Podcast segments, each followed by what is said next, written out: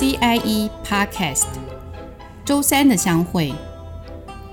各位朋友，大家好，欢迎再度收听 CIE Podcast。这是由中国工程师学会所制作的节目，我们想邀请您一起来关心工程界的大小事。你喜欢考试吗？我讨厌考试。那你准备考试吗？好像不得不准备考试哦。嗯，反正从小到大就是都在考试。嗯，听说现在连幼稚园都有入学考试，这太夸张了。跟我们工程师比较有关的考试是那个专技人员考试。呃，每一年大概都会考，今年是好像是十一月会有二十四科的技师考试。那你有没有想过为什么要办国家考试啊？大概就是古时候流传下来的制度吧。古时候是什么时候？清朝之类的那种考试啊，嗯、希望能够有嗯广纳人才嗯，但是用考试来区别一个人到底，好像有一点。对啊，国外没有那么多考试吧？国外是证照，他们重视证照。可是呃，考试这种形式好像是我们这边比较呃比较比较会去办理的。就是东方人吧？东方人对，对啊，嗯，但。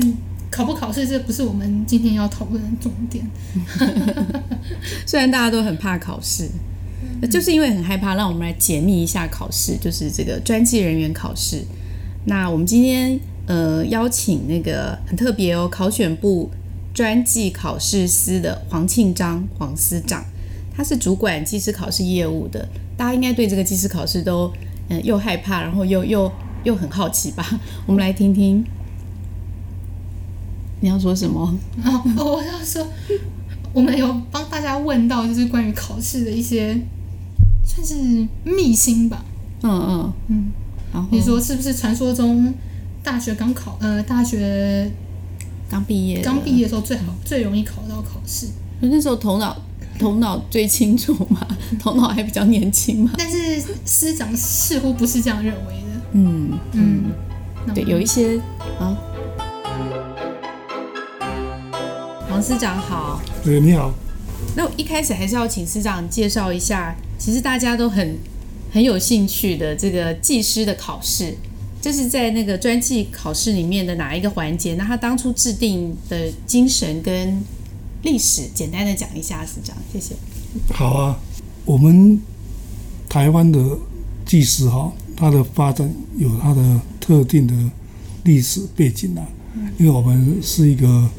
比较晚开发的一个国家，欧美国家很早就呃走向这个公民社会了，啊，我们是在二十世纪初才立国嘛。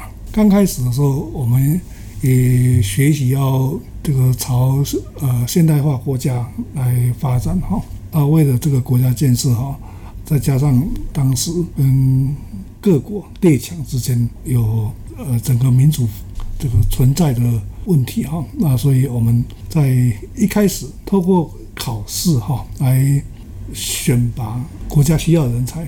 一开始优先考虑其实就是医师人员跟技术人员，也就是工程师或者技师。那等于是还在抗战的时候哈，就已经开办这种考试。当然当时哈主要就是说政府建设哈需要人才，所以开办的时候就是。呃，在公务人员里面，呃，同时办这种证照考试。嗯，那时候合在一起的公务人员同时考。呃，如果你两边的资格都一样，考试的科目都一样，那你就不会只有一个考试及格，你会有两个考试同时及格，嗯，一次就拿到两两张证书。这是透过考试来用人。事实上，当时哈。政府需要这种技术人员的那种迫切性哦非常高，所以在我们公务人员任用的那个法定里面，还有一个技术人员任用条例规定的条款哈，目的哈呃就是要大量引进我们学校所培育的这种技术人员。我们在工程界很多比较资深的技师工程师啊，那这些老前辈常常也是在公务界里面有这种经历。啊，他们在公务界当时进去的时候，哈，不见得是经过考试。啊，他只要是本身技术能力够的话，他可以透过很弹性的这个呃技术人任用条件，就直接进到政府部门，啊，政府部门很需要这种呃人才，这是整个国家在现代化的过程里面啊必要的啦。我们也就是因为整个经济啊、社会啊不断的进步啊，我们现在的技师考试真的就是像欧美国家、日本啊他们这种专业工程师。嗯啊的这种专门职业考试，这个在每个国家，就是你只要发展到一一定的程度哈，就应该是这样子的专门职业的呃性格，而不是说这种技术员只是为了政府可以用而已。他其实在民间，他本来就应该有他的市场，甚至呢，在民间的市场，说不定比政府的在政府工作还要好哦。这个是公民社会大概都会走到这里来。当然了，最后就是说，政府你还是需要有一些技术能力嘛。那你怎么样跟工会、学会来合作啊？那可以学欧美的经验，说怎么样政府机关跟呃民间的专专业团体建立如何的那种合作关系？嗯啊，那携手一起来为这个整个呃民众的需要或者国家的发展一起来努力。现在。技师哈，尤其是像工程类的技师，只愿意在民间工作，然后呢，呃，学校培养出来的人才呢，呃，不愿意考公务员考试，嗯，那他愿意来考我们的这个呃土木工程技师、结构工程技师啊，呃，但是呢，就是不愿意去考公务员高考的土木工程科。结果呢，就造成政府机关开出名额，实际上来考的人不多，哈、嗯，以至于哈缺额没有办法补足，嗯，没有办法补足，政府的工作是没有办法推展的，这也是一个很麻烦的事情，嗯，尤其是像原住民族特考，哈，它是为了我们原乡专门举办的考试，开出来去啊。几乎很惨，就是考录取不到人呐、可是原乡也需要施工啊，然后需要工程啊。嗯、啊，所以考试院最近在密集在开会嘛，就是希望跟我们中国工程师学会讨论，看看怎么样哈，能够有适当的管道啊，加上适当的诱因，啊，让我们已经取得证照的这些。工程师他已经经过国家考试了，呃，经过国家认证了。那怎么样让这些人通过适当管道、适当的诱因，可以帮政府做事情？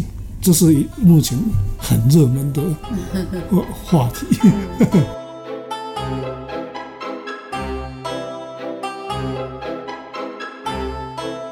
刚刚司长有讲到说，我们其实这边那个欧美国家已经蛮蛮像，就是在专技考试的规划上面。对对。那嗯，我知道，好像欧美那边他们蛮重那个实务的经验嘛。对啊。对啊。但是我们的考试是大学毕业，你只要学历有通过这个的话就可以考。对。在出题上面呢，因为嗯、呃，出题上面我们是要产业界或技师工会这边有专家来命题，可是呢，实物实际上听说的是大学毕业生录取率比较容易考，是是是有这样的情形。基本上哈，就是说。有工作经验跟刚毕业的学生哈，是站在相当一致的基础哈，来参加考试的哈。还有很多面向可以看。那个技师考试有部分科目免试制度。如果说你有工程工程经验的话哈，你可以申请减考啊一科哈。啊，如果你没有工程经验的话，你可能就要考六科。那是每一个三十二科的科别对都一样的对。那 如果是你有拿到国外的技师或者工程师的资格，回来申请也可以减，但应该呃是考四科哈。但是不管怎么样，有经验没有经验，他考的那个内容是一样的了哈。那在我们统计上，其实并没有说刚毕业的没有申请这种工作经经历抵免的这种。年轻人呢，他考得特别好，我们会会呃自己这样评估啊，就是说，呃，因为我们目前找的这个命题委员哈，实务界的比例越来越高，嗯嗯，那当然，如果说学校他有跟得上来的话，他在平常上课哈，就朝向说跟实物结合，那他的学生在考试的时候可能就会表现会比较好一点。嗯啊，否则的话哈，应该是会这种题目会对有实务经验的考生会比较有利，比较有利哦。对，会比较有利。嗯。司长刚刚有讲到那个委员啊，嗯，就是我我想要参加考试的人应该会很好奇，这个委员名单是可以公开的吗？还是哪些考试的资讯是可以公开的？因为它不是只有技师考试，是所有的考试，它是适用一个国家考试的规格的啊。那实际上参与这个考试的名单呢，它是不会对外公开的，啊，也不会让考生知道，哦，啊。主要就是为了要维持一个考试公平性，让老师能够很放心的哈，用他的专业知识哈，呃，来出题目来改试卷。如果说他担心说他的名字会被公开出来，然后以至于呢，他在执行这个命题啊或者阅卷工作的时候会有所顾虑的话哈，其实是不见得那么好哈。那当然，这个是一个持续可以沟通的问题。五六年前曾经尝试过，就是特定考试哈，不是技师考试。我们有问过参与那个考试的这些学者专家，你们愿不愿意让我们把你们的名字公开？当年意愿不是那么高了。那我我其实对技师考试的这些委员哈，我我比较乐观呐。我当然不能讲谁了哈，其实，在我们这一栋里面，有几个哈，有有几位其实也是我们的委员了哈。他们对外自称说我是点试委员，这样有违法吗？不会，也也没有关系。我们只有在那个考试开始一直到放榜这个过程里面哈，我们呃请求了哈，请求这些老师，因为他他这个有法律上保密的问题，考试。从一开始到放榜之间要保密。嗯，那放榜之后呢，我们当然不能够管太多了。他如果说愿意去讲，他只要不要直接对那个题目啊做个别的呃评论啊，或者说对他的那个呃阅卷给分数是怎么给的哈，他太敏感了哈。但是这这个部分，如果说有朝一日了哈，每个每一位参与的人都自己讲出来。那对考生来讲也很好，我我们不会觉得这个是不好的事情。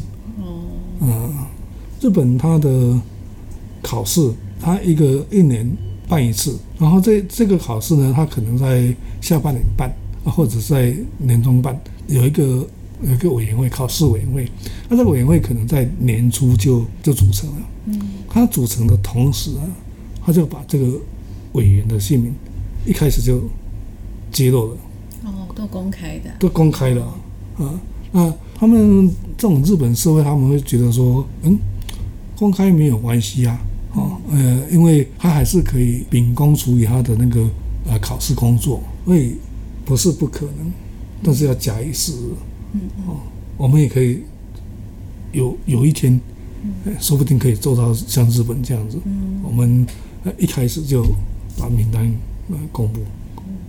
那个命题的方向，反正也就是大家共同讨论出来，不会是一两个人决定。这个命题会有先讨论命题的方向。对我们，我们命题有很多的形式啊，哈。如果是用题库的制度的话，哈，它它的这个题目的来源，它会来自于不同的学校。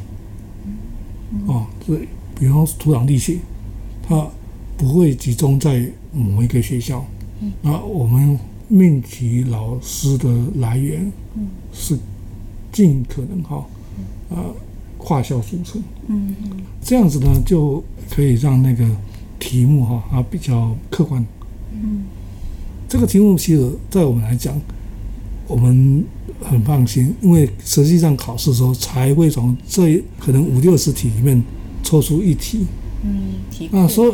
就算说我曾经参与这个题库，我也呃没有把握说我出的题目会被抽到。嗯嗯嗯。啊，这这个是呃目前我们有这种题库制度哈，可以做到这样子。嗯。啊啊那我们题库如果在运作的话，它是随时在修正的，而这个题目会一直是新的。嗯，啊，他会请题库小组随时的检查题库试题的内容。嗯，哦，就是刚刚师长，我可好像打断了。您刚刚讲到那个出题的，就是呃，是要需要有经验呃有经验的人来考，跟毕业生来考的这个差别啊。嗯，就是会定期检讨嘛，就是这个。我我是说这个题库啊，定期检讨的这个频率是怎么样，才能够真正的落实学与用？因为其实我我们我跟杜杜主委上呃前一阵子去一个美商拜访过，嗯、他们有技师有在报，他们不是他们有技师资格，他在抱怨他是营建系的学生，然后是跟病比较有关的，嗯嗯嗯，他其实觉得他为什么不去考技师资格，是因为。这个考科有落差，他觉得考的东西都很旧，但他们在在产业界其实是很新的东西，所以，我们这个定期检讨的频率是怎么样？如果说那个最长的话哈，我这最长时间是三年，但是通常我们不会弄那么久，嗯，最长就是三年，不会超过三年。我们有些内科哈，有些考试哈，几乎每半年就重新检讨一次。哦，哎，半年啊。蛮蛮快速，蛮频率蛮高的。哎，如果说好考生哈或者民众对这个题目有意见的话，可以随时跟我们讲。我们哈其其实平常啊就不断接收技师考试的考生哈，他们对我们呃的一些意见啊啊，现在提意见还蛮方便的哦，就网络啊、电话啊、哈呃书信啊哈，各式各样的。那个意见哦，都都可以进来，呃，而且也应该啦，根据这些考生的意见哈，那，随时来做一些检讨了哈。我个人的经验是这样子，就是说我们的学者专家，呃，真的让我很佩服。考完之后哈，甚至连考生都还没表示意见，他们光看那个题目就已经，呃，自己就心里有分寸了，就是说这个题目好还是不好，嗯，啊。因为这些人，我们其实都认识，啊，我们我也相信这些人出题目的本事啊，呃，阅卷的本事，呃，绝对是没问题。而且呢，这些人真的还是实跟实物紧密结合。嗯嗯嗯，对呀。所以师长有，就是考试院有想过说，像现在这个 AI 啊、大数据啊，这么？已经运用到这么灵活了，有想过以后整个题库是交给 AI 去做更新吗？有，在两年前，我们即使是跟某一所大学哈有讨论过这个事情。呃，两年前 AI 刚开始呃成为很重要的话题的时候，我们就跟呃资工方面哈啊某一所大学就不能直接就讲了哈啊啊有。呃，有讨论过，AI 可以帮我们很多的忙，检查题库的题目，甚至呢，可以帮我们那个阅卷都没问题。我换一种方式讲，美国的那个建筑师考试啊，他其实是用电脑阅卷的，不，用这 AI 阅卷。哦，AI 阅卷。他是用 A A，因为他们做打师就是他们自己发展一个软体嘛，然后你就你就是在那个。呃，电脑上面按照那个软体哈，比如说建筑设计啊，然后就这样画，然后他就是用那个 AI 哈来呃来评分，嗯，但是那个是时代已经到那个地方去了哦啊，AI 有很很多的可能啊，我们曾经试过讨论这个事情，以后可以继续试啊，为什么这么讲呢？两年前呢，呃，讨论过。那大家兴高采烈的啊，就由学校呢跟当时的科技部提出申请，嗯，没有申请成功，嗯，以后可以继续努力。还是比较保守，就是对，没关系，因为时代总是会进步的。前面呢，师长为我们讲了一些关于专专技人员考试。专技人员考试的历史发展，还有它未来的趋势。嗯，那后面呢？后面会有更劲爆的内容吗？没有更劲爆的内容，但是我觉得是还蛮有趣的内容。嗯，就是师长会为我们介绍一些，比如说他们考选部，他是考选部对吧？对。未来的他们希望考试可以是实物引导考试，考试引导教学。嗯嗯。那他们也希望最终目标是让大家不要老是为了考试去补习班。补习班哈，对啊，嗯、原来技师考试也都有很多补补习班可以上哎，对对，但其实应该真的是实务界就是要要的是，就是学用学用要一致才行啊。对，那是我们下一集要谈的内容。嗯嗯，听起来很有趣哎。嗯，就就说考试有考运嘛，可是呢，其实实力也很重要。我就是考运特差的那一种。你们三去法，然后剩下二选一，永远是选到错的那一个。哦，那那真的考验还蛮长，蛮吃亏的。可是话是这么说，我我我其实想要讲的就是说，不要有借口，不要说是考运差，实力很重要，但还是要好好准备。然后呃，那那我借这个机会，可以要宣传一下，我们有一个中华台北亚太工程师国际工程师的资格，嗯，它也是需要口试的。那这个申请截止日呢，今年第一梯的。